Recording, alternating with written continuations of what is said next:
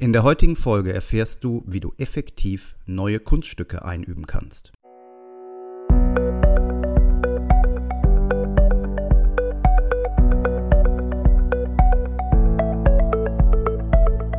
Willst du mehr Erfolg als Zauberkünstler haben?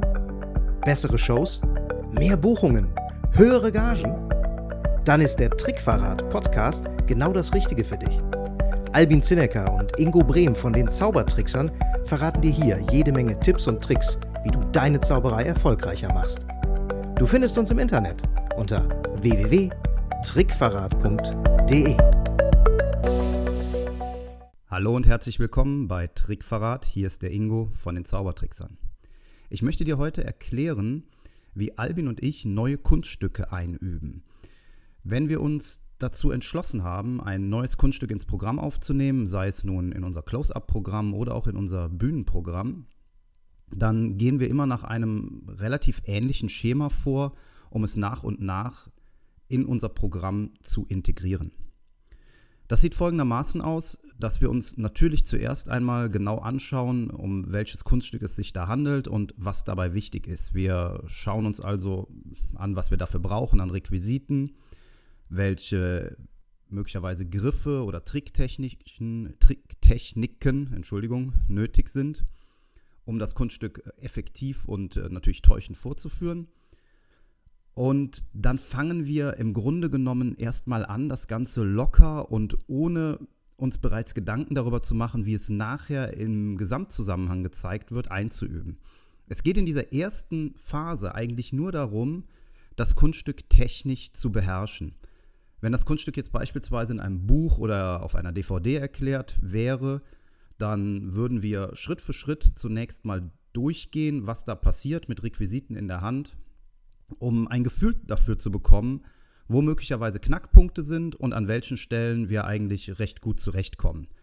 Nehmen wir mal als Beispiel ein Kartenkunststück. Da kann es ja durchaus sein, dass da ein ganz neuer Griff, eine neue Technik drin ist, die wir erst noch einüben müssen aber die zwei, drei oder vier weiteren Techniken wir bereits aus anderen Kunststücken gut und sicher beherrschen.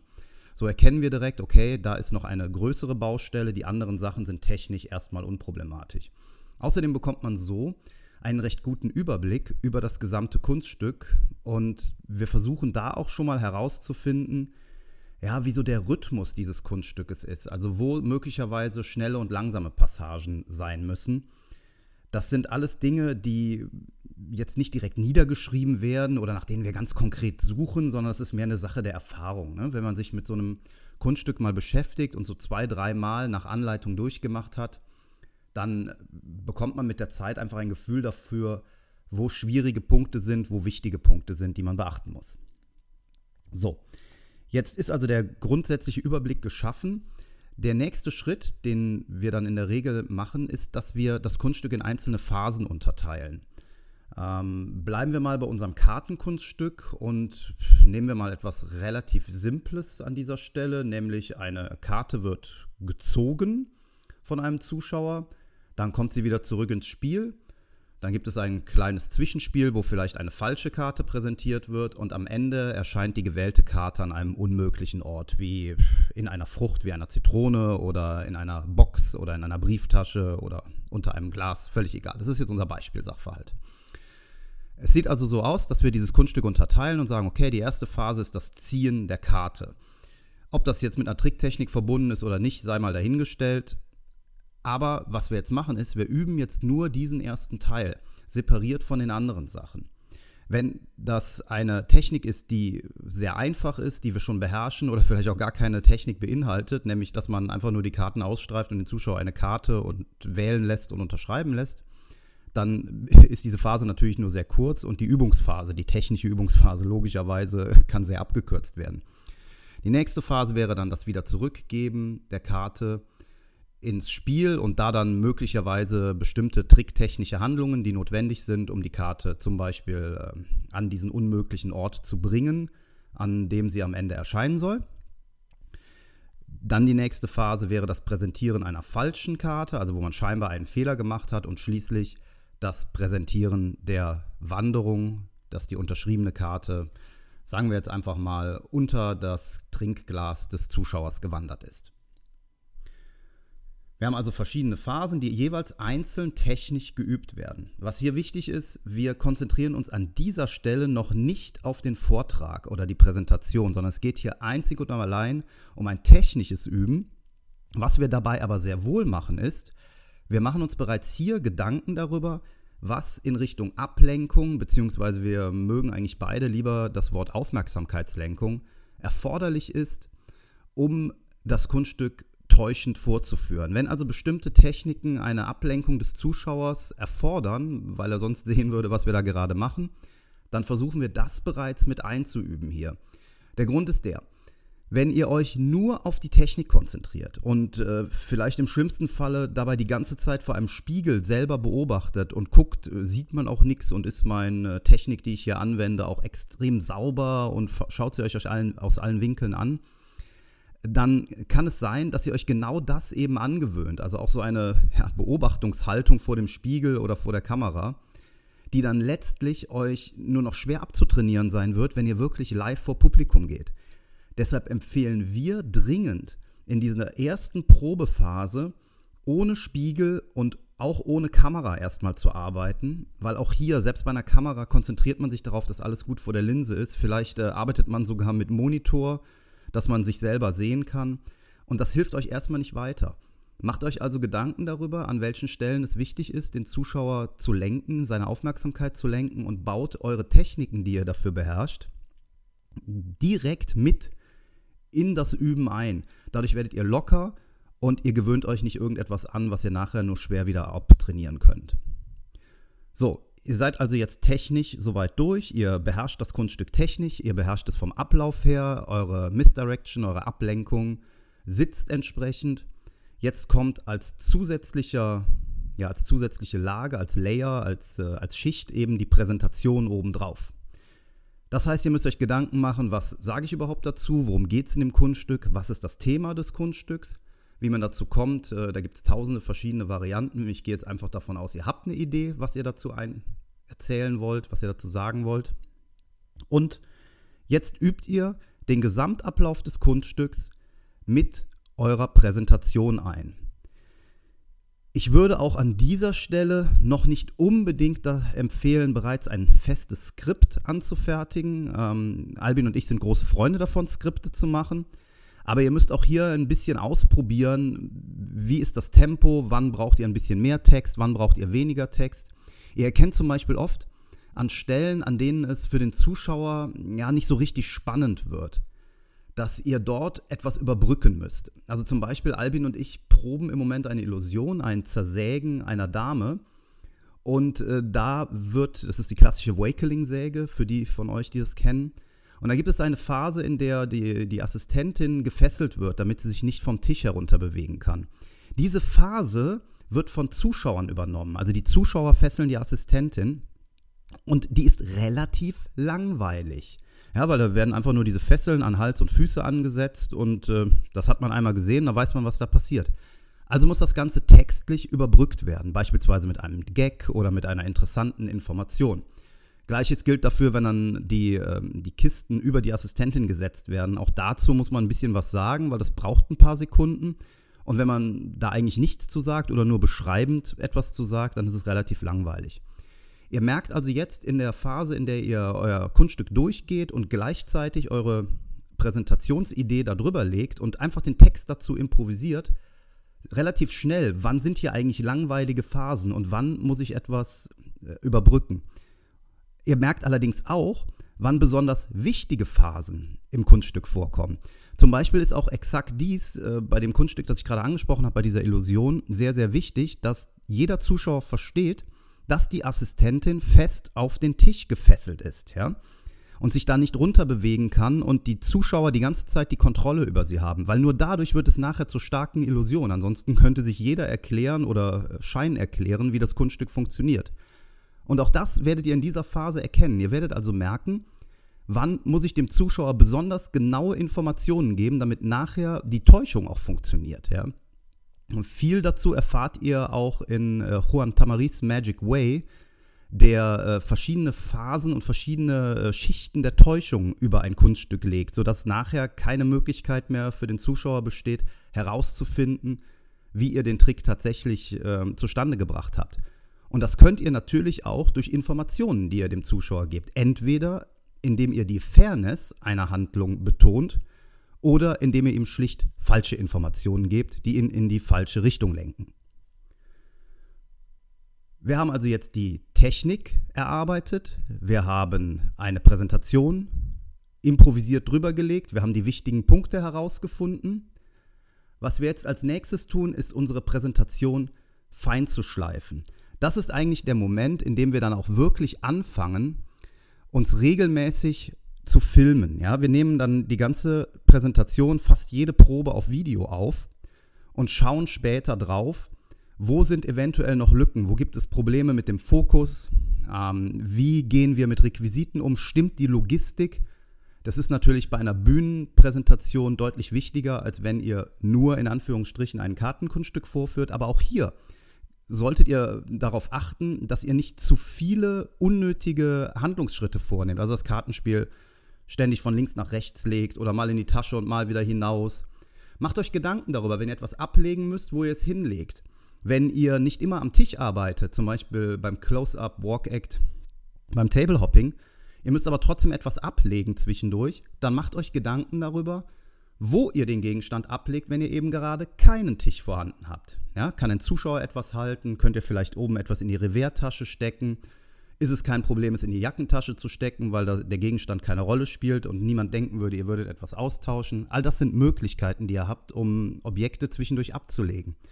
Aber in dieser Phase müsst ihr euch genau darüber Gedanken machen, eure Logistik, über eure Requisiten, wo ihr was hintut, wo ihr etwas aufnehmt, wo ihr die Sachen ablegt, damit ihr sie griffbereit habt und das Ganze nicht ja, improvisiert wirkt. Ihr solltet zu jeder Zeit wissen, wo eure Sachen sind und was ihr als nächstes braucht.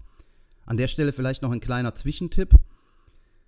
Macht euch immer erst Gedanken, was ihr braucht und greift dann danach. Also fangt nicht an, irgendwie sinnlos in den Taschen rumzuwühlen, sondern überlegt kurz, okay, ich brauche jetzt meinen Stift, der ist links in meiner Innentasche und dann greift ihr danach und holt ihn heraus. Eure Zuschauer werden euch das danken, indem sie, sie merken einfach, dass ihr präzise und gezielt vorgeht, dass eure Vorführung nicht vom Zufall bestimmt ist. Das wirkt einfach professioneller nachher. Ja, nachdem ihr nun eure Präsentation in den Feinschliff gebracht habt, könnt ihr hingehen und ein Skript fertigen. Das würden wir euch unbedingt empfehlen. Ihr nehmt euch dazu einfach das Video von der Probe und schreibt euren Text auf. Ihr schreibt ihn einfach runter, es gibt da verschiedene Möglichkeiten, wie man das nachher designen kann, wie man das layouten kann. Wir haben das in unserem Buch auch ein bisschen angesprochen, äh, wie wir das machen. Und hier habt ihr jetzt die Möglichkeit, am geschriebenen Wort zu erkennen, wo ihr langweilige Phasen drin habt, wo es öde wird, wo ihr vielleicht noch etwas herausschneiden könnt, wo etwas hinzukommen muss. Und könnt so euren Text nochmal verfeinern und verfeinern und verfeinern. Wenn ich von Skript spreche, bedeutet das nicht zwingend, dass ihr auch immer wirklich jedes Wort an der gleichen Stelle sagen müsst. Aber wenn ihr dieses Skript habt, könnt ihr immer wieder darauf zurückfallen, ja. Und dann ist es auch nicht wichtig, wenn mal ein Satz vor dem anderen kommt oder umgedreht wird. Aber ihr bleibt im Grunde genommen immer bei eurem Skript. Das ist auf jeden Fall ein Tipp von uns, äh, den wir sicherlich nochmal in einer eigenen Folge genauer ansprechen werden. Jetzt ist noch etwas wichtig, auf das ihr achten solltet im Rahmen eurer, eures Einstudierens. Ähm, das ist ein Punkt, der ähm, uns ganz wichtig geworden ist im Rahmen der Illusionsnummern, äh, die wir haben. Aber äh, letztlich trifft er auf wirklich alles zu. Wir haben das nur während der Illusionsnummern besonders gelernt. Zum ersten Mal gehört habe ich davon auf einem Videotraining von äh, Joni Spina, die leider inzwischen verstorben ist. Get Your Act Together. Es ist ein bisschen schwierig, diese beiden DVDs zu bekommen, aber falls ihr die Möglichkeit habt, äh, darauf zuzugreifen oder dieses Videoset sind, wie gesagt, zwei DVDs zu kaufen, kauft es euch unbedingt, egal ob ihr Illusionen vorführt oder nicht, weil es ist wirklich für jeden relevant. Und darin gibt sie den Tipp, dass man immer einen Fotografen im Kopf haben sollte. Einen Fotografen, der tolle Bilder von eurer Nummer machen möchte.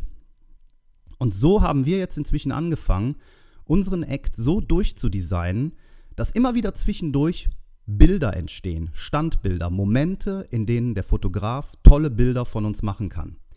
Noch nicht mal unbedingt, weil wir immer einen Fotografen dabei haben, sondern weil auf die Art und Weise das Kunststück für die Zuschauer besser zu erfassen äh, ist. Ja? Sie bekommen einfach ein besseres Bild. Sie können zwischendurch durchatmen, sie können das Bild wahrnehmen. Gehen wir zurück zu unserem Kartenkunststück, das ich zu Anfang angesprochen habe. Das erste Bild hier wäre, wie der Zuschauer die Karte zieht. Das zweite Bild ist, wie der Zuschauer die Karte unterschreibt. Das nächste Bild, wie der Zuschauer die Karte zurücksteckt. Wieder das nächste Bild, die falsche Karte wird präsentiert. Und letztlich das Schlussbild, der Schlusseffekt ist natürlich, wie die gewählte und unterschriebene Karte unter dem Glas des Zuschauers angekommen ist. Ja, das ist so der letzte Schritt, dass wir nochmal drüber gucken, haben wir Bilder geschaffen und sind wir da, wo wir hinwollen. Ja, und jetzt äh, wird es mal langsam Zeit. Das äh, klingt alles sehr aufwendig. 15 Minuten geht diese Podcast-Folge schon. Ähm, jetzt müssen wir das Ding vorführen. Hierzu auch nochmal ein paar Tipps, wie man neue Kunststücke ins Programm integriert. Wir probieren es am Anfang immer mal so für ein, zwei Leute aus, die wir kennen. Ähm, das kann durchaus auch mal Verwandtschaft sein, wenn die Lust und Zeit haben. Allerdings solltet ihr jetzt bei eurer Freundin, eurer Frau oder euren Eltern nicht unbedingt allzu fachliche Kritik erwarten. Die Leute mögen euch, sie werden euch immer sehr positiv bewerten oder eben, weil ihr ihnen ständig etwas vorführt, vielleicht auch ein bisschen genervt sein. Deshalb ist das höchstens mal so als kleine Zwischenkontrolle gut, engen Freunden und Bekannten etwas zu zeigen. Es gibt die Möglichkeit, auf offene Bühnen zu gehen, aber wer sich das noch nicht unbedingt traut, dem würden wir empfehlen, diese Kunststücke ins Programm einzubauen. Allerdings dann, immer nur ein neues Kunststück ins Programm mit reinzunehmen. Ja? Ihr nehmt euer gutes Programm, das ihr gut kennt, mit dem ihr gut klarkommt und baut an eine Stelle einen neuen, einen neuen Effekt ein, das ihr neu eingeübt habt. Wichtig dabei, nehmt dieses neue Kunststück nicht direkt am Anfang rein und auch nicht als Schlusseffekt, denn die beiden Stellen sind einfach viel zu wichtig für euer Programm. Und gerade beim neuen Kunststück ist man logischerweise auch immer ein bisschen nervös, und es hilft einfach, wenn man erstmal ein, zwei Kunststücke gespielt hat, die man gut kennt. Man ist dann im Flow, kommt gut ins Programm rein und dann traut man sich auch mit, der nötigen, mit dem nötigen Selbstbewusstsein das neue Kunststück vorzuführen. Dann klappt das einfach viel besser. Okay, ich fasse nochmal zusammen. Als erstes übt ihr das Kunststück technisch ein. Im Gesamtablauf übt einzelne ja, Griffe ein, bis ihr dann komplett durch das Kunststück durch könnt. Achtet dabei bereits auf Misdirection. Dann wird eine Präsentation drüber improvisiert. Ihr verfeinert und verfeinert, bis ihr eine feste Präsentation habt. Achtet darauf auf langweilige und wichtige Stellen, die ihr entsprechend besonders beachten müsst und bearbeiten müsst. Und zum Schluss guckt ihr nochmal drüber, ob es logistisch alles stimmt, ob alle Gegenstände an der richtigen Stelle sind, ob ihr auch, ähm, das habe ich eben nicht gesagt, fällt mir aber gerade noch ein, ob ihr vielleicht äh, mit den Orten, die ihr euch überlegt habt, wo ihr Gegenstände ablegt und hernehmt, nicht durcheinander kommt mit anderen Kunststücken, die ihr im Programm vorführen wollt. Und letztlich transkribiert ihr euer Skript auf Papier und guckt nochmal, dass ihr anständige und schöne Bilder im Ablauf des Kunststücks schafft. Ja, das war's für heute. Ich hoffe, die Folge hat euch gefallen und ihr probiert mal aus, auf diese Art und Weise neue Kunststücke einzuüben. Ich wünsche euch dabei viel Erfolg und freue mich über eure Kommentare bei Facebook, auf unserem Blog und natürlich auch per E-Mail könnt ihr uns kontaktieren. Denkt daran, wir sind daran interessiert, mit euch in Kontakt zu treten und Trickverrat zu eurer Seite zu machen. Bis bald, euer Ingo von Trickverrat. Und schon sind wir wieder am Ende der heutigen Folge angekommen und wir hoffen sehr, dass es dir gefallen hat. Wir als Künstler freuen uns natürlich besonders über deinen Applaus. Aber da wir deinen Applaus hier auf dem Podcast leider nicht hören können, kannst du uns applaudieren, indem du uns eine 5-Sterne-Bewertung bei iTunes gibst. So hilfst du, diesen Podcast noch vielen weiteren Zauberern zugänglich zu machen. Das klappt nur mit einer 5-Sterne-Bewertung so richtig gut. Vielleicht möchtest du uns ja sogar eine Standing Ovation geben. Dann wäre es klasse, wenn du eine Rezension schreibst oder auf unserem Blog oder unserer Facebook-Seite einen Kommentar hinterlässt. Welche Themen interessieren dich? Worüber sollen wir sprechen? Teil uns einfach deine Wünsche mit und mach den Trickverrat-Podcast zu deiner persönlichen Erfolgstrickkiste. Besuch uns im Internet unter www.trickverrat.de. Bis zum nächsten Mal, deine Zaubertrickser.